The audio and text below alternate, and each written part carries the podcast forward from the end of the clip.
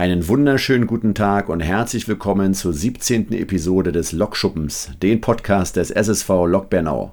Heute habe ich mit Dr. Dagmar Enkelmann politische Prominenz gepaart mit absoluter Lokbegeisterung zum Interview. Erfahrt in den nächsten Minuten mehr über diese tolle Frau und warum ihr ab jetzt immer an sie denken werdet, wenn ihr mit eurem Auto an einem grünen Pfeil rechts abbiegt. Viel Spaß und ich freue mich wie immer über eure Rückmeldung. Auf die Ohren, fertig, los. Liebe Dagmar, herzlich willkommen im Lokschuppen. Schön, dass du die Zeit genommen hast und heute uns hier besuchst. Ja, vielen Dank für die Einladung, gerne. Du bist ja schon eine ganze Weile bekennender Lok-Fan. Ähm, wie und wann äh, hat denn die Liebe zum Basketball begonnen bei dir? Ja, das war eher Zufall. Äh, vor über 20 Jahren war das. Äh, ich hab, war in Vertretung in dem Ausschuss, der sich mit Sozial, Kultur, Jugend und so weiter, dem mhm. ich jetzt du, vorstehe. Genau, ja, genau. Ja. So war ich aber nur, war ich nur in Vertretung und gerade in dieser Sitzung waren Vertreter von LOC da haben über den Verein äh, informiert und haben am Schluss für jeden, für jedes Ausschussmitglied zwei Karten für den Saisonbeginn mhm, okay. hingelegt. Ja. So, und dann bin ich nach Hause, habe gesagt, du, mein Mann, ne? ich sage, guck mal, ich habe hier zwei Karten für Lok, ich weiß gar nicht, kann man ja nicht verfallen lassen. Die denn? Und mein Mann war total begeistert. Und erst dann habe ich so richtig mitgekriegt, der hat nämlich mal hier gespielt mhm. ähm, und hat gesagt, klar, gehen wir hin. So, und wie gesagt, von der ersten, von der ersten, vom ersten Spiel an war ich total begeistert. Ich finde, es ist ein super tolles Spiel, so ein schnelles Spiel. Das ist so, so, ein, so ein Teamspiel auch. Also, und dann, was mich natürlich wirklich völlig begeistert, ist so das Publikum. Mhm. Ne, diese, diese große Mischung, also angefangen von Babys mhm. ne, mit den Kopfhörern da drauf, bis zu den Leuten jenseits 80 und so weiter, viele, die gespielt haben. Äh, in Bernau, Lok hat ja wirklich, äh, oder Basketball hat ja wirklich eine tolle Tradition hier in Bernau. Ich habe Erich Wünsch noch kennen, mhm. okay. kennenlernen ja, dürfen, Gott sei Dank. Und äh, ja, und mein Mann hat bei dem ersten Spiel sozusagen viele seiner ehemaligen Mannschaftskameraden da mhm. äh, mitgetroffen, ist inzwischen bei dem Seniorensport mit dabei und so weiter. Und wie gesagt, es, also wenn wir es möglich machen können, gehen wir zum Spiel. Wir sind doch schon mit auswärts äh, gewesen. Das ist auch eine Erfahrung, wenn man mal draußen ist und ja, man erlebt, ja. ne, wie man dann so als kleiner Fanblock äh, dann so wahrgenommen wird. Aber hier ist es einfach, das ist wirklich ein Wahnsinn. Und es macht Spaß. Ich freue mich jedes Mal wieder ähm, und freue mich jetzt schon drauf, dass wir endlich das wieder in die Halle können. Genau. genau. Dass es wieder losgeht. Nee, das stimmt. Ähm, bist du da mit Sport groß geworden? Also hast du eine Sportaffinität? Ja, ich habe äh, mal mit Geräteturnen angefangen. Bin dann, ich weiß nicht, ob dir das was sagt, vermessen worden, hieß das. Ich sollte an die Sportschule und da sind wir sozusagen ausgemessen worden, mhm. wie groß wir ja, mal werden. Genau. Und da hat mhm. sich herausgestellt, für Geräteturnen wäre ich zu groß. Ah, okay. Und habe dann mit Leichtathletik äh, weitergemacht. Dann gab es mal eine Phase, so ein bisschen eher ohne Sport. Dann habe ich hier mal so eine Sportgruppe aufgebaut. Äh, so, es hieß früher Popgymnastik. Mhm, dann hieß es Aerobik mhm. und heute heißt Zumba oder was? Zumba, also genau, jedenfalls. Also okay, aber du hast in etwa eine Vorstellung. Genau, okay. Die habe ich hier bei, bei, bei mir im Wohngebiet aufgebaut. Dann gab es wieder mal eine Phase, wo kein Sport und Jetzt mache ich also regelmäßig Sport. Allerdings ist es für mich zu Hause, also ich jogge, habe ein Laufband, mhm. äh, mache so Bauch, Beine, Po, was man ja, so braucht ne, an, an Übungen. Aber ich brauche das ja. Cool. Ja, deine politische Karriere ist ja auch äh, mehr als faszinierend. Ich habe ja da so ein bisschen recherchiert. du warst ja jahrelang im Bundestag, im Landtag und als Stadtverordneter aktiv und bist es ja immer noch. Du hast es ja schon kurz erwähnt. Nachher kommen wir auch nochmal drauf zu. Ähm, war dir dann nach deinem Studium der Gesellschaftswissenschaften schon klar, dass so die Politik deine berufliche Heimat wird? Nee, ich wollte Lehrerin werden mhm. und ich war ja dann Lehrerin hier an der Jugendhochschule in der Nähe von äh, Wandlitz am Bodensee. Habe dort, ja, das waren Erwachsene, hm, so um die 20 rum, äh, Studierende, die dorthin gekommen sind und ich war im internationalen äh, Lehrgang. Ich habe also die unterrichtet, die aus der alten Bundesrepublik äh, kam, aus Dänemark, Finnland, Griechenland und so weiter und so fort, Geschichte mhm. unterrichtet dort. Hat mir wahnsinnig viel Spaß gemacht. Also Politik eher nicht. Mhm, okay, und dann bist du durch Zufall sozusagen da, da so in die naja, Schiene reingerutscht, oder? Ist ja, das war die Wendezeit. Ne? Mhm. Und ich habe um mich herum viele erlebt, die ähm, ja irgendwie mir parteilich nahegestanden haben, mhm. die aber ganz schnell Abstand genommen haben, mit all dem nichts zu tun haben wollten, mhm. was es in der DDR gab. Und ich sage, Mensch, die Ideale, für die ich damals in die Partei eingetreten bin, also für Gerechtigkeit, mhm. für Frieden und so weiter, das ist, ist ja nicht verloren gegangen mhm. und so weiter. Das habe ich doch nach wie vor. Ich möchte, dass sich diese Partei verändert. Deswegen bin ich dabei geblieben, habe mich politisch engagiert hier in Bernau. Ich habe hier in Bernau am runden Tisch gesessen. Also es gab nicht nur den zentralen runden Tisch, der ist bei vielen noch irgendwo im mhm. Fokus. Den gab es natürlich auch örtlich hier auch in Bernau. Das waren ganz viele junge Leute auch, ich war damals ja auch noch jung, ganz viele junge Leute, die aktiv waren. Es gab hier Demonstrationen, wir haben Diskussionsrunden in Sporthallen gemacht, wo wir über Bildung diskutiert haben. Es war eine wahnsinnig spannende Zeit. Ich habe die als Aufbruch empfunden, viele andere um mich herum nicht, mhm. auch die eigene Familie nicht. Aber ich fand das spannend, man kann sich einbringen, man ist gefragt. Mhm. Ja, das hat dazu geführt, dass irgendjemand dann aufmerksam wurde. Mensch, die ist doch und die ist noch jung und eine Frau. Positive und, Energie. Naja, und genau. Energie, ja, genau. Und so habe ich dann für die Volkskammer, für die letzte Volkskammer kandidiert äh, im März ähm, äh, 90. Bin noch gewählt worden. Auch das eher Zufall. Äh, ich bin gefragt worden, habe gesagt, okay, ich bin jetzt gerade mal zu Hause, mein drittes Kind war gerade geboren, ähm, bin jetzt zu Hause. Ähm, ja, äh, da kann ich auch ein bisschen was, was machen. Ja, ne? Also gut. Mit drei Kindern, so, also an der Zeit. So, und habe dann kandidiert für die Volkskammer, war eigentlich vorgesehen, wie es früher so war, irgendwie Platz 17, Platz 18, wäre nie in die Volkskammer gekommen. Und als bei der Aufstellungsveranstaltung, da war ich das erste Mal übrigens bei größeren Parteiveranstaltungen, also Parteitagen und sowas.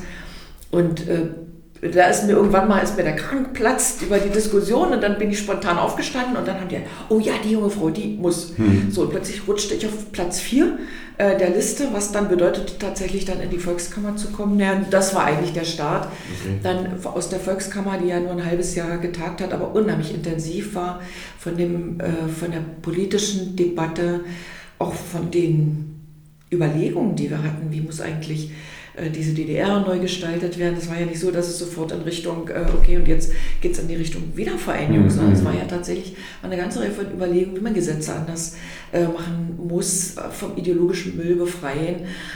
Arbeitsgesetzbuch haben wir neu gemacht, es war alles neu gemacht. Mhm. Und ja, und dann war ich allerdings sehr schnell entschieden, äh, es geht doch in die andere Richtung. Und dann gehörte ich zu den wenigen, die da die Erfahrung hatten und bin dann gefragt worden, ob ich für den Bundestag kandidiere. Und das habe ich dann gemacht und da war ich dann zwei, zunächst mal zwei Wahlperioden im Bundestag. Ja, Wahnsinn, ja, toll. Also die Wendezeit, da war ich ja zwölf bei mir, ne? das war dann halt so, das habe ich gar nicht so mitbekommen. Ich ja. fand die Grenzen auch war schön, habe ein bisschen Westschokolade gekriegt und ja. Matchbox-Autos, aber, ne, aber was da alles so dranhängt, ne? Genau. was du jetzt auch erzählst, ne? diese ganzen gesetzlichen Themen, also Wahnsinn. Es war wirklich eine Wahnsinnszeit mit unheimlich viel Bewegung. Also das ist das, was ich so ein bisschen bedauere. Ich sage, wir haben einen Rundtisch gehabt. Das war nicht so, da hat man irgendwelche Vorlagen wie heute in der Stadtverordnetenversammlung, mhm. dann Vorlagen ein und dann wird abgestimmt und dann ist klar, wo die Mehrheiten sind, sondern wir haben wirklich Sachen auf den Tisch gepackt. Wir haben gesagt, so, das müssen wir jetzt bereden, das muss verändert werden. Lasst uns mal überlegen, egal wer da Vorschläge eingebracht hat. Das habe ich als sehr also das war sehr fruchtbringend mhm. irgendwo. Da, da kam, das war ergebnisorientiert. Ne? Da haben wir gemeinsam gesessen. Es war auch nicht so, dass es da einen Proporz gab, sondern tatsächlich von jeder Gruppierung, Partei, die es damals gab, waren drei Leute an diesem runden Tisch. So, und damit war klar, muss sich Mehrheiten suchen. Mhm. Auch das ist anders mhm. als das, was wir, was wir heute. Wir waren nicht gewählt, das stimmt. Wir waren nicht gewählt, war kein gewähltes okay. Gremium. Ne? Mhm. Wir haben ja sozusagen parallel zur Kommunalvertretung äh, getagt, insofern auch relativ wenig Kompetenzen. Aber die, die Art, Politik zu machen, das hat mir gut gefallen. Das habe ich dann bedauert, dass es das nur noch in Ansätzen gibt. Wir so. Okay. Was waren so für dich so die größten Erfolge auf politischer Ebene in deiner Karriere? Ich fange mal mit ganz klitzeklein an, weil das ein sehr persönlicher Erfolg war. Ich habe dafür gesorgt, dass wir den grünen Pfeil an der Ampel haben. Mhm, okay. Also ich habe Verkehrspolitik dann okay. im Bundestag gemacht. Mensch, Dankeschön. ja, bitte. Verkehrspolitik gemacht und habe einen Antrag gemacht, den grünen Pfeil in die Straßenverkehrsordnung mhm. einzuführen. So, dann ist mir gesagt worden, erst, na, den gibt es doch. Gemeint war diesen grünen Pfeil, den man auch in einer, also eine Ampelschaltung hat. Ah ja, ja, weißt okay. Mhm. Und nicht den, der, der an der Ampel dran ja, ist, okay. den man also sozusagen... Mhm. So, dann habe ich ein Bild gemalt dafür und so weiter, alles schön. Dann wurde das hin und her gepackt auf dem Schreibtisch und nicht wirklich gewollt. Dann habe ich das wieder, also immer wieder in den Ausschuss eingebracht und dann hat der damalige Verkehrsminister, das war Wissmann, mhm. hat dann gesagt, na gut, wir machen eine Verordnung. Und dann haben sie über den Verordnungsweg, haben sie die Straßenverkehrsordnung äh, mhm. geändert und haben dann den grünen Pfeil aufgenommen. Das heißt, sie haben erst noch ein Modellprojekt gemacht, oh. an verschiedenen Stellen probiert, ob es geht, in mhm. Hamburg zum Beispiel. ja, mhm. wo ich gesagt habe, ja, das Modellprojekt gab es ja eigentlich längst. Ne? Mhm. So, und dann irgendwann war, dann mal, war der grüne Pfeil mal in der Straßenverkehrsordnung drin. Wie bist du auf so einen grünen Pfeil gekommen? Wie, so, wie kommt man auf sowas? Nee, den, den gab es ja. Ach, den gab es ja, hast du gesehen? Wolltest, in der DDR gab es Achso, den gab es in der DDR. Aber er war in der neuen Straßenverkehrs des gemeinsamen ah, okay, Deutschlands, okay, okay, war der nicht mehr vorgesehen. So, und da haben wir gesagt, pff, wieso eigentlich nicht? Also ein mhm. bisschen was können wir ja mitbringen, ja, außer Sandmännchen, ne, nehmen wir auch noch den grünen Pfeil mit. Ja. Und ansonsten, ja, doch, es gibt einiges. Äh, insofern war es durchaus auch möglich, gerade so auf der Ausschussebene, so ein bisschen was auch zu bewegen. Ich hatte zwar den Ausschuss, ich war auch im Umweltausschuss, habe den mal bewegt, äh, in praktisch mal in den Wahlkreis äh, mhm. zu kommen. Wir waren zu einem Kongress in Berlin und waren dann in Korin, haben uns die Schaufelder angeguckt, sind von damals dem, dem Leiter von Freude, Michael, äh, ja, Michael Freude, sind wir geleitet worden äh, durch, den, durch, den, äh, durch die Schaufeile. Mhm. Und da haben viele der Kolleginnen und Kollegen, vor allem die aus dem Westen kamen, erstmal gesehen, dass die DDR und das ehemalige Gebiet der DDR eben nicht nur Buna, Leuna, schlechte Luft ja, und so weiter ja, ist, ja, sondern dass es sehr viel gut erhaltene Natur gab und dass man eigentlich dafür sorgen muss, dass genau die mhm. auch weiter erhalten bleibt. Das war, also das war für mich auch so ein Erfolg, weil wir dann gemeinsam auch gestritten haben um, den, um die Sicherung zum Beispiel der Großschutzgebiete, die wir, die wir in der DDR äh, hatten und die mhm. ja kurz vor der, äh, vor der Wendezeit sozusagen noch ähm, gesetzlich äh, verankert worden mhm, sind. Das war nur so in der letzten, quasi letzten Minute mhm, der DDR, okay. dass das noch festgehalten worden ist. Naja, und die Umwelteule, da bin ich auch nicht ganz unschuldig dran, mhm. dass, es die, dass es nicht nur den Adler äh, gibt als mhm. äh, Symbol für den Naturschutz, sondern auch die Umwelteule. Ich habe Kurt Kretschmann, weiß ich, sagt dir der Name was, aus Bad Freienwalde. Mhm. Das war sozusagen der Nestor des Naturschutzes okay. in der DDR. Unter anderem Storchenschutz hat er gemacht, ganz viel. Und der hat diese Umwelteule für die DDR erfunden. So, und äh, die sollte verschwinden okay. mit der DDR. Und da habe ich mich dafür eingesetzt und habe sozusagen auch mit den Kolleginnen und Kollegen im Ausschuss, egal aus welcher Fraktion äh, sie kamen, dann auch geschafft, dass beide Symbole jetzt gelten für ah. Naturschutz. Also den grünen Pfeil und die Eule hast du sozusagen von ja. der DDR mit rübergetragen, ja, Gott sei Dank. Genau. Das. Und das Sandmännchen. Ja. Das, das, ja, prima, na, vielen Dank. Ähm, ja, wenn ich so die Partei Die Linke höre, ja, der du ansitzt, ähm, fallen mir so Namen wie Sarah Warnknecht ein ne, oder auch Gregor Gysi. Äh, Gibt es denn mit den beiden so parteiinternen Austausch oder macht so jeder seins und äh, man hat so gar keinen Kontakt? Nein, also wir haben sehr guten Kontakt äh, zueinander, also ganz persönlich äh, mhm. guten Kontakt äh, zu beiden. Im Übrigen sind beide auch Mitglieder der Rosa-Luxemburg-Stiftung, der ich ja gegenwärtig ja. Äh, vorstehe. Nein, wir haben einen regelmäßigen Austausch äh, miteinander und ich finde, beide gehören, so unterschiedlich sie auch sind, gehören in eine solche Partei, die Linke, die ja eben sehr pluralistisch ist. Es mhm. gibt unterschiedliche Positionen zu verschiedenen Fragen mhm. und ich finde, die muss es auch geben dürfen, mhm. äh, weil auch viele Leute, die sich mit Politik beschäftigen, haben Fragen, haben Zweifel, ob Entscheidungen richtig sind. So, und das gibt es bei uns genauso. Und ich finde, man muss einen Austausch den muss man pflegen und den sollte man kulturvoll pflegen. Das gelingt nicht immer. Das tut mir dann immer leid, ne, wenn dann so manchmal sehr Persönliches dann rausgehängt mhm. wird. Aber ich finde, ich, Sarah Wagner ist eine sehr kluge Frau. Äh, ich finde, dass sie gerade bei so bei solchen Themen, die ja eher weniger weiblich geprägt sind, also Wirtschaftsthemen, Finanzthemen, dass sie da unheimlich viel Ahnung hat, viel einbringen äh, kann. Ich bewundere sie dafür, dass sie, dass sie das hat und insofern ist meine Partei, die Linke, sehr gut beraten, mhm. äh, weiter auch auf ihren Sachverstand zu setzen. Mhm. Ja, Gregor Giso finde ich persönlich halt auch ja. sehr interessant. Da habe ich auch von mir äh, ja, Reden von ihm mal gehört. Und äh, ja, also ich mag ihn vom Typ. Ne? Also ja. er schafft es natürlich total durch seine Art, die Leute zu binden, irgendwie durch seine Reden. Naja, Gregor ist ein anderer äh, Typ als Sarah in dem mhm, Falle genau. auch. Mhm. Weil, und das hat er uns immer so ein bisschen, ich sag mal, ein bisschen eingebläut. Der hat gesagt, das, was ihr sagt, das, was ihr redet, also auch den Bundestagsreden und so weiter, das soll nicht nur derjenige, vielleicht am allerwenigsten, der da im Plenum sitzt, verstehen, sondern soll die Lidl-Verkäuferin mhm, verstehen. Mm, mm, ja? Mm. Also die müssen wissen, was ihr wollt. Und die müssen verstehen. Also Anglizismen raus, Fremdwörter raus und so weiter. Sondern versuchen, ihnen nahezubringen, welches Ziel hast du? Wo willst du hin? Warum? Ja, damit sie es verstehen und damit sie vielleicht dann auch aktiv werden in irgendeiner Form. Hm, hm, hm. Nee, das ist auf jeden Fall spannend. Du leitest ja auch mit, mit, mit Jan Heide zusammen den äh, A4-Ausschuss in, in Bernau hier. Ne? Und, ähm, ja, das ist mein Stellvertreter, genau. Genau, genau äh, der unterstützt Nein, aber wir machen und, das. Ähm, ja, da geht es ja auch um Bildung, Sport und auch um Soziales. Ähm, wie siehst du denn so die, die Zukunft der Sportstadt Bernau? Wir hatten vor Jahren mal so eine Diskussion und wollten tatsächlich dieses, diesen Zusatz Sportstadt Bernau äh, tatsächlich auch auf den Straßeneingangsschildern mhm. oder irgendwie sowas ne, ähm, haben. Das hat auch heftige Diskussionen und wir sind ja auch Kulturstadt und wir sind ja auch das.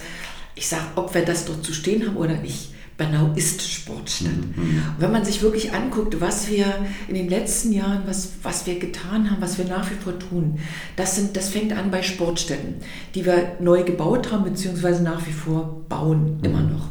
Das ist die Unterstützung von Vereinen. Denk mal an die, ähm, die, die Mieten für die Hallen zum Beispiel. In der Kreishalle zahlst du, glaube ich, das Siebenfache mhm. äh, für, die, für die Stunde mhm. zum Beispiel. Ne? Es gibt weiter äh, Möglichkeiten über die, wir haben eine Richtlinie für Sportförderung, wo man also Anträge stellen kann. Es gibt die Möglichkeit, investive Mittel mhm. außerhalb dieser Richtlinien äh, tatsächlich zu beantragen für Baumaßnahmen. Wenn ich mir angucke, was tatsächlich für die verschiedenen Sportarten, also für den Fußball, die Plätze, die wir haben, die Hallen, die wir haben, für, das, für den Tanzsport äh, haben wir extra Parkett äh, mhm. angeschafft und so weiter. Für die äh, Kampfsport, äh, ähm, ähm, Kampfsporten, also zum Beispiel ähm, Judo, mhm, ne? da ist für die mhm. Mehr Mehrzweckhalle, die Wünschhalle, nee, ist genau. Geld übrig geblieben. Also mhm. haben wir gesagt, nee, dann kommt dort die Judohalle hin. Mhm, die war mal bei der, wo die Polizei mal war, ah, ja. an der Schwanebecker Chaussee war mal die Judohalle, ganz okay. alt und so. Und als, der, als die Polizei dort weg ist, hatte der damalige Innenminister gesagt, äh, nö, also Sport ist nicht das, was die Polizei machen muss. Weil ich hatte, ich war damals im Landtag, habe dann mit ihm gesprochen, ich sage, das kann ja wohl nicht wahr sein, dann fällt die Halle weg und mhm. so weiter. Nö, das ist nicht das, was also die Polizei ausmacht und so weiter. Dann haben wir tatsächlich unter anderem die Halle daneben der Windschale äh, hingesetzt. Also ganz viel, was, was wir tun.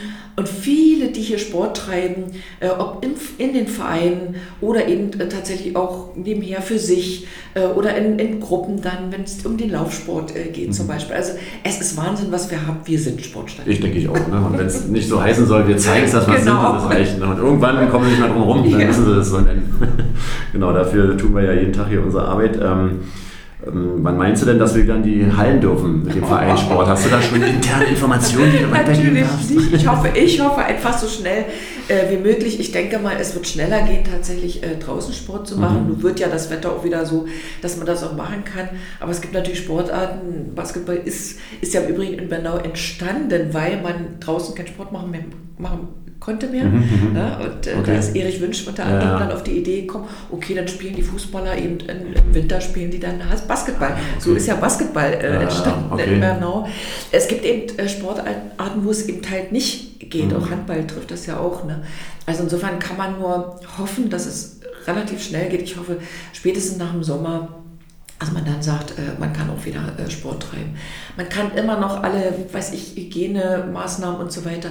Wenn die Schnelltests kommen, ich glaube, dass es dann tatsächlich besser geht, dann muss man eben dafür sorgen, dass die tatsächlich da sind, dass die vorrätig sind. Ähm, aber ich denke mal, also ich hoffe ganz stark, dass wir das schnell hinkriegen. Mhm. Und dass der Start der Saison für, für Basketball und für Lok ja. äh, wieder in der Halle ist und wieder mit Publikum sein kann. Ja, ach, das wäre schön. Ja. ja. Toi, toi, toi. ja, so Vereinsarbeit, wo wir hier so aktiv sind äh, und, und Politik haben ja meiner Meinung nach einige Parallelen. Ja? Es gibt äh, viele Interessen und Egos, die so aufeinandertreffen und du schaffst es als Verantwortlicher eigentlich nie, irgendwie so allen gerecht zu werden und es in der Politik ja weil ich noch schlimmer. Äh, wie schaffst du es denn so, zwischen den verschiedenen Stühlen nicht zu verbrennen? Also hast du da einen Trick? Alles gut. Also jedenfalls nicht durchzurutschen. Ja, durch genau. Ja, oder auch so. Ja. Also verbrennen hört sich zu hart an. Ja. Naja, äh, ich hatte vorhin mal so ein bisschen erzählt von dieser Zeit, äh, Wendezeit, drunter Tisch. Also was mir wichtig ist, ist tatsächlich, dass man die Kommunikation pflegt, dass man redet miteinander und dass man nicht sozusagen von oben an irgendwelche äh, Entscheidungen äh, trifft, sondern tatsächlich versucht, im Gespräch zu bleiben, den anderen anzuhören, äh, wahrzunehmen, was sind denn die Gedanken dort, warum denkt er oder sie so, ähm, warum komme ich da nicht durch, muss ich vielleicht auch meine eigenen äh, Vorstellungen ändern. Ähm, das ist, glaube ich, wichtig und das ist unabhängig davon, zu welcher, sage ich jetzt mal auch, äh, auch in der Politik, also zu welcher politischen äh, Partei jemand äh, gehört. Mhm. Es gibt gute Ideen in allen politischen Gruppierungen. So, und wenn man zu einem bestimmten Thema arbeitet, ist es möglich, auch gemeinsam was auf den Weg zu bringen. Das ist mir leider, oder ist uns leider in der Stadtverordnetenversammlung jetzt nicht immer äh, gelungen. Das ist was, das macht es mir ehrlich gestanden ein bisschen schwer. Ich bin gerne, ich bin ja seit, auch seit über 20 Jahren bin ich äh, Stadtverordnete hier. Äh, wir haben lange Zeit es tatsächlich geschafft, gemeinsam an Themen auch zu arbeiten. Das gelingt jetzt immer weniger. Es gibt ein sehr, sehr starkes politisches Gegeneinander, was kaum noch an der Sache äh, zu begründen äh, ist. Und äh, da hilft mir dann der Ausschuss, mhm. weil du hast den Ausschuss ja jetzt mal genau. erlebt. Äh, das sind eigentlich alle, die irgendwo da drin sind, haben Interesse daran, äh, egal ob es die, das Schulthema ist, die das Bildungsthema, ob es das Sport oder die Kulturthemen sind, wirklich da gemeinsam was auf den Weg zu bringen und gemeinsam dran zu arbeiten. Das macht wieder Spaß und da hole ich dann auch wieder Kraft. Ja. Ja, ja. Du, das wäre auch nochmal eine Frage, wo du die Kraft herholst. Also weiß ich also im Ausschuss schon mal, ne? und du hast ja aber sonst ja auch so viel zu tun. Du hast ja vorhin schon erwähnt, dass du die Rosa-Luxemburg-Stiftung äh, vorsitzt ne? und als Vorstandsvorsitzende dann parteilich und dann auch als Oma und äh, Mutter ja auch genau. aktiv bist, gerade in den jetzigen Zeiten. Ja. Wo sammelst du die Kraft? Wie machst du das? Naja, Familie ist, ist ganz wichtig, dass mhm. die Familie zusammenhält. Ähm, das ist das, gerade in, in solchen Zeiten, dass man sich aufeinander verlassen kann, ähm, dass man einfach mal auch zuhört, einander zuhört und dass er merkt, da ist, wir gehören zusammen und das ist, das ist mir zum Beispiel ganz wichtig. Aber natürlich auch Freunde. Mhm. Auch das ist gerade jetzt in dieser Zeit für, für viele ganz, ganz schwierig, dass man äh, mit Freunden nicht mehr zusammenkommen kann. Da muss man halt andere Möglichkeiten finden, ob es das Telefon ist, ob man sich eine WhatsApp, äh, also eine Nachricht äh, schickt oder eine Mail schickt oder mal ein Foto schickt oder sowas. Äh, das ist, glaube ich, in diesen Zeiten sogar noch wichtiger, als es das vielleicht vorher ist. Momentan kann man sich eben so nicht treffen und dass man trotz allem Optimismus bewahrt. Mhm. Also ich bin so ein, ich bin ohnehin so ein Grund, von Grund auf optimistisch, weiß auch nicht, woher das kommt, aber es ist so, ähm, das ist, glaube ich, auch wichtig, weil ich glaube, das sind Zeiten, in denen man sehr schnell runtergezogen werden mhm. kann. Mhm. Wenn man mal so in, nur mit sich beschäftigt ist und sich überlegt, oh Gott, und wann ist denn endlich vorbei und wann kann man endlich mal wieder, sondern dass man auch das Kleine und das, das Schöne sieht am Leben. Mhm. Das können manchmal Kleinigkeiten sein, die Schneeglöckchen, die jetzt anfangen äh, zu blühen, über die man sich freuen kann, man wieder Hoffnung haben kann. Oder der Schnee, den wir endlich mal mhm. hatten, ja. dass man endlich auch mal Ski laufen konnte. Ja, ja. also ich, wir waren in der Zeit auch in Zinnowitz, und da bin ich mal am Strand, auf dem Strand, Ski gelaufen. Hm, ist doch Wahnsinn. Ja, ja ist doch krass. so, dass man sich auch an Kleinigkeiten freut und die Hoffnung nicht aufgibt, dass es irgendwann noch wieder andere Zeiten hm. gibt. Ist auch ein ganz wichtiges Werkzeug. Ich komme ja auch so ein bisschen aus der Wildnispädagogik, ne, wo du dann halt auch diese Dankbarkeit einfach, ne? Ja. Dankbarkeit für kleine Dinge. Da kann man ja jeden Tag eigentlich genau. dankbar für Sachen sein. Ne? Und dann ja. kommt man auch in diese Stimmung und du strahlst ja auch diese Positivität aus. Ne? Also das, dann nutzt man halt die Sachen und nutzt die Krise eventuell auch für eine genau. neue Chance. Ne? Das genau. ist ja auch ganz toll. Ja, nee, es ist auf jeden Fall wichtig. Äh, apropos Krise und neue Chance, äh, kommen wir doch mal zur Lok. Wie hast du denn die Saison als Fan empfunden? Die war ja nicht einfach. Jetzt wollen wir über die Chance sprechen. ja, genau. Wir haben ganz viele Chancen Oh raus. ja, schweren, mit, mit schwerem Herzen, muss ich sagen. Wir haben ja immer mal Situationen gehabt, wo ein Spiel so ganz knapp äh, ausgegangen ist. Und wenn wir dann in der Halle waren, kriegt ein Herzkasper. Wann schaffen sie? Und dann kam doch noch ein Dreier von der gegnerischen mhm. Mannschaft und dann war, war, war das Spiel zu Ende. Diese Saison ist da etwas schwerer. Und da haben wir nur die Hoffnung, es, steht, es steigt niemand ab. Mhm. Das ist, also sag mal, da kann man jetzt etwas gelassener äh, damit umgehen und kann tatsächlich dann die Hoffnung haben, okay, nächste Saison äh, geht wieder anders. Es ist trotzdem eine tolle Mannschaft. Ich finde, wir haben einen tollen Trainer, mhm. tolles Team äh, mhm. da vorne, überhaupt ein tolles Team. Also wenn man die alle, alle zusammen äh, nimmt, äh, selbst die, die das Catering machen zum mhm. Beispiel, ne, in der mhm. Pause, das ist einfach so eine, so eine eingeschworene Gemeinschaft. Das erlebe ich so als, als, als toll. Und ich glaube, das ist eine Zeit, die, die überstehen wir auch. Ähm, das ist auch etwas, was mir bei Locker immer gut gefallen hat, auch bei den Spielen, selbst wenn wir mal verloren haben oder mal ein zweites Spiel verloren haben oder sowas. Die Fans waren trotzdem da. Ah. Also es ist anders, glaube ich, als man es manchmal beim Fußball so erlebt. Ne? Mhm, man so sieht, wo Erfolgsfans sind. Ja, ne? wo dann, und dann gehen wir eben nicht mehr. Oder dann gibt es die mhm. Pfiffe oder mhm. sowas, wenn ein Spiel äh, gestartet wird oder sowas oder endet. Und das haben wir bei Lok nicht. Ja, man ärgert sich, gebe ich gerne zu. Ich mhm. möchte auch gerne gewinnen. Aber ich merke, die Fans stehen hinter, hinter der Mannschaft. Und ich glaube, das ist auch das, was, was der Lok gefehlt hat mhm. in dieser Saison. Ja. Und wenn wir dann wieder da sein können, dann glaube ich, geht's wieder Dann weiter. geht's wieder, genau. Hast du denn mal in einen Livestream reingucken können? Ich habe auch Livestream ja. geguckt, wobei ich meistens dann Live-Ticker gucke. Ah, also ja, weißt okay. du ja manchmal, wenn man dann noch andere um sich herum hat, mhm. mhm, mhm. Äh, dann ist es ein bisschen schlecht, einen Livestream! Ja, ja, genau. Wobei, dann kann ich mich auch nicht, wenn ich dann also selbst im Live-Ticker dann sehe, oh, wir haben einen Dreier geholt, super. dann, ja, aber ich äh, verfolge die Spiele auf alle Fälle. Habe auch noch jemanden, der mir regelmäßig die äh, Viertelergebnisse äh, dann schickt und ah, so. Also okay, wir tauschen uns da auch aus. Also mhm. da gibt es natürlich auch WhatsApp-Gruppen, die sich da austauschen und insofern, also ich bin schön. optimistisch. Ja, ach, es wird schon wieder. Wir auch, das wird auf jeden Fall. Ähm, hast du denn so, du hast ja ganz viele Spiele schon gesehen und bist ja, hast schon gesagt, jahrelang dabei. Hast du denn so eine, eine Mannschaft oder ein Spieler oder ein Spiel, was so dir in Erinnerung bleibt, wo du sagst, oh, da kriegst du jetzt schon mal Gänsehaut, wenn du dran denkst? Also da gibt es sicher viele, aber ich habe ein T-Shirt mitgebracht, ein Shirt mitgebracht, mhm. T-Shirt, Shirt mitgebracht. Weiß ich, der ist, es ist befleckt, es war also benutzt. Guck mal mit Blut. So, ja, ja, ich weiß nicht, ob das Blut war. Blut kein Faul. Äh, ja. Sagt dir der Spieler was? Äh, Ach, für den habe ich mal Simic. Peri, ja, ja, Peri Simic. Ja, klar, genau, ja, genau, für genau. den habe ich mal geschwärmt. Ah, und ich glaube, das habe ich gekriegt. Ich habe mal, ich habe im Übrigen mehrere Geburtstage auch bei Lok verbracht habe Anfang April Geburtstag und habe dann die äh, Geburtstagsgesellschaft sozusagen mitgenommen. Ja. Also die, die wollten natürlich nur, aber wir waren dann immer ein größerer Trupp, der dann mit dabei war. Und ähm, ja, und habe das mal zum, zum Geburtstag gekriegt, da haben sie alle unterschrieben, die ganze Mannschaft. Ja. Und ansonsten haben wir eigentlich immer, also es sind immer tolle, tolle Leute. Ich habe Jan Heide damals immer bewundert, da haben wir mhm. Heidi gerufen, Heidi, mhm, Heidi, kannst du dich erinnern? Ja, ja, und vor allen Dingen deswegen, weil er, er fiel ja auf durch die Größe mhm. oder die fehlende Größe, also genau, sagen wir es mal so. Und er ist aber dann immer, immer sozusagen unter den Beine. anderen durch. Das, das fand ich so super, weil er war ja sehr, sehr schnell, mhm. ne, war, ein, war ein schneller Typ. Und klar, mit den Körben, das waren dann die Großen eher. Aber er hat den Ball dann geholt und hat ihn eben nach vorne gebracht. Ja, ja, ja. So, und natürlich, äh, Sebastian Schonker war eben auch so jemand, den ich wirklich sehr, sehr gerne gesehen habe, der uns sehr lange ja auch erhalten geblieben äh, ist, auch als, als Co-Trainer dann es war auch ein unheimlich sympathischer äh, mhm. Spieler, muss ich sagen. Ne?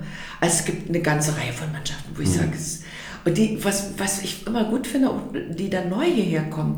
Man hat dann auch gemerkt, viele hatten von Bernau schon einen Begriff. Mhm. Die hatten ja, schon Ahnung, was da auf sie zukommt. Genau. Vor allem das volle Halle, ne? also unter dem machen wir es ja nicht. Genau. Ne? Und dass man da nicht nur kommt, weil insgesamt die Rahmenbedingungen, glaube ich, ganz gut sind, sondern vor allen Dingen auch, weil dort ein, ein Fanpublikum ist, was einfach auch wo Spielen dann, glaube ich, auch sehr viel Spaß macht. Ja, nee, auf jeden Fall. Ähm, du hast ja die Mannschaft jetzt ja, in der Wasserturmhalle angefeuert, im Sportforum waren wir, ne? Genau. Erich Wünschhalle jetzt. Ja. Ähm, ja. welche Chancen haben wir denn jetzt als Verein, jetzt auch mit der neuen Halle, aber auch als Stadt? Ich meine, da wird ja eine neue große Halle gebaut. Genau. Ähm, auf dem Ladeburger Dreieck mhm. ne, wird die neue Mehrzweckhalle gebaut. Mehrzweckhalle sollte eigentlich übrigens schon die Wünschhalle werden. Das war ein Antrag äh, von, von mir, den ich damals in die Stadtfrauenversammlung eingebracht habe, weil wir einfach gemerkt haben, äh, uns fehlen die Hallen, insbesondere Hallenkapazitäten, weil wir eben viel Hallensport ja haben in, mhm. der Stadt. Ne? So, und eigentlich war es tatsächlich so gedacht, dass man eben dort Kulturveranstaltungen, Messen, weiß ich was alles machen kann ist kaum noch möglich, weil wir so viel Sport haben mhm. ne, und so viel Bedarf haben. Ja, genau, richtig. So, und jetzt hat sich gezeigt, äh, es wird ja, äh, also am Ladeburger Dreieck wird ja sozusagen der neue Schulcampus äh, gebaut. Mhm. Äh, wir haben sowohl äh, die Kreisschulen, die jetzt äh, dort erweitert werden, als auch die evangelische ja. Schule, die, die dort ist. und wir haben tatsächlich in dieser zentralen Lage durchaus Bedarf sowohl was natürlich die Sportkapazitäten mhm. anbetrifft, aber eben mit einer gewachsenen Stadt. Wir sind jetzt über 42.000 äh, Einwohner, natürlich auch an für kulturelle Events. Ich habe schon gesehen, wenn zum Beispiel unser Tanzsport hier in der Wünschhalle war, wurde es schon ziemlich eng für mhm. Publikum. Mhm. Und auch da kommen ja ganz viele Leute zusammen, sich das, dieses angucken wollen. Und ich wünsche mir eigentlich, wenn dann die Halle endlich steht, mhm. dass wir dort wirklich mal ein Spiel machen, wo wir dann die 2000 mhm. Zuschauer oder Fall, noch Ziel. mehr, ja, ja, ja. dass wir die dann tatsächlich dort mal reinbekommen mhm. äh, und dann mal die Halle rocken lassen, so richtig.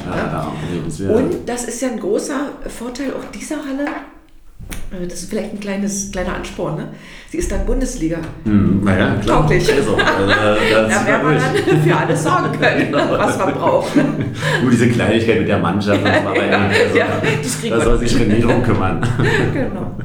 Ja, du kommst ja jetzt so langsam ins, ins äh, beste Alter. Was sind denn so deine, deine, deine Ziele und Wünsche und Träume noch? Also was, was willst du denn noch, noch so, so erreichen? Also politisch, aber auch privat. Ja. Also.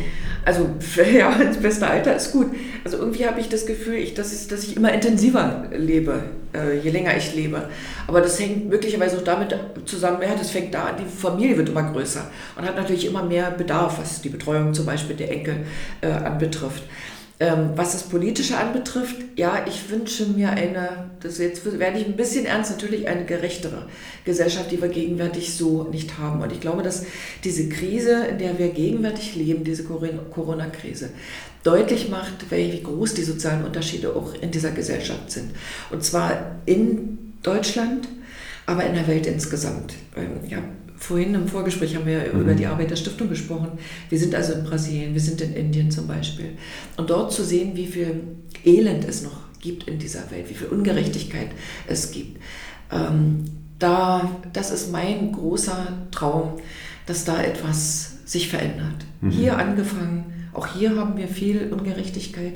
Hartz IV ist nach wie vor, finde ich, eine Riesenungerechtigkeit die jetzt im Übrigen auch viele Solo-Selbstständige trifft, mhm. die wegen der Corona-Krise, weil sie nicht arbeiten konnten, keine Einnahmen hatten, jetzt in Hartz IV fallen, selber merken, mit wie wenig Geld man auskommen muss, was da eigentlich nur gedeckt ist. Mhm. Ähm, also da fängt das an.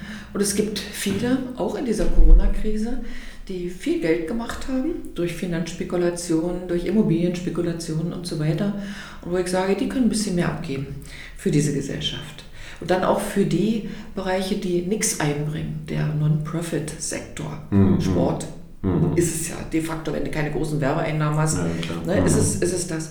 Aber da für den Breitensport äh, zum Beispiel, aber auch für Kultur, für Kunst, für das, was für die Breite eigentlich gebraucht wird, an Leben, Lebenswerten, na, ne, äh, dafür auch was geben könnten. Ich finde, da kann man mehr tun dafür. Das wünsche ich mir. Und, und für die Stadt Bernau, wenn wir mal sagen, gucken, was träumst du dir 2030, wie sieht so die Stadt Bernau aus? äh, Gibt es da irgendwas, was du in deinem Kopf spürt, was du dir wünschst?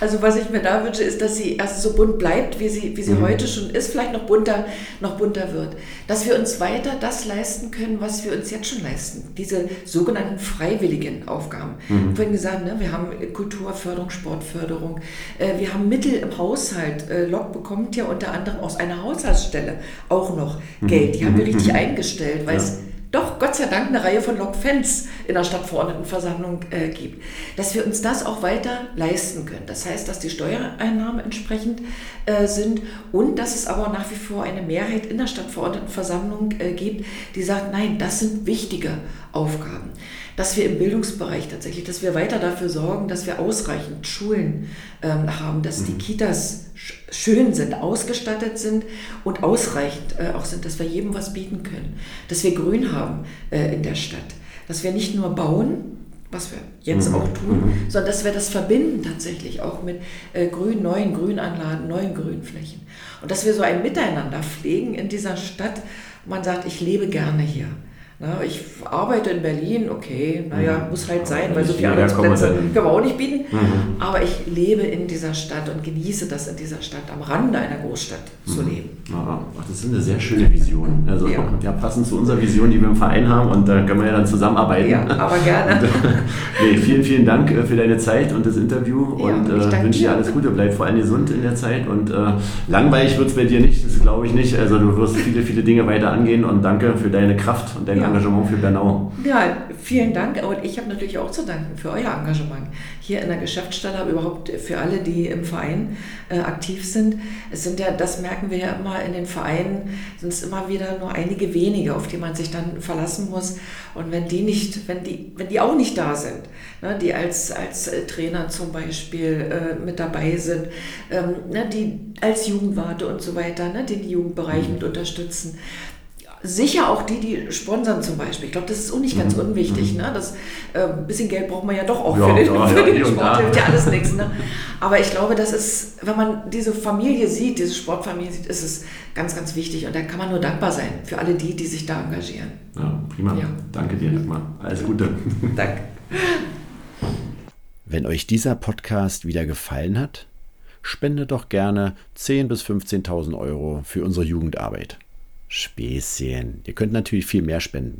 Also, bleibt schön gesund und wir hören uns bald wieder. Liebe Grüße und bis dann. Euer Marco.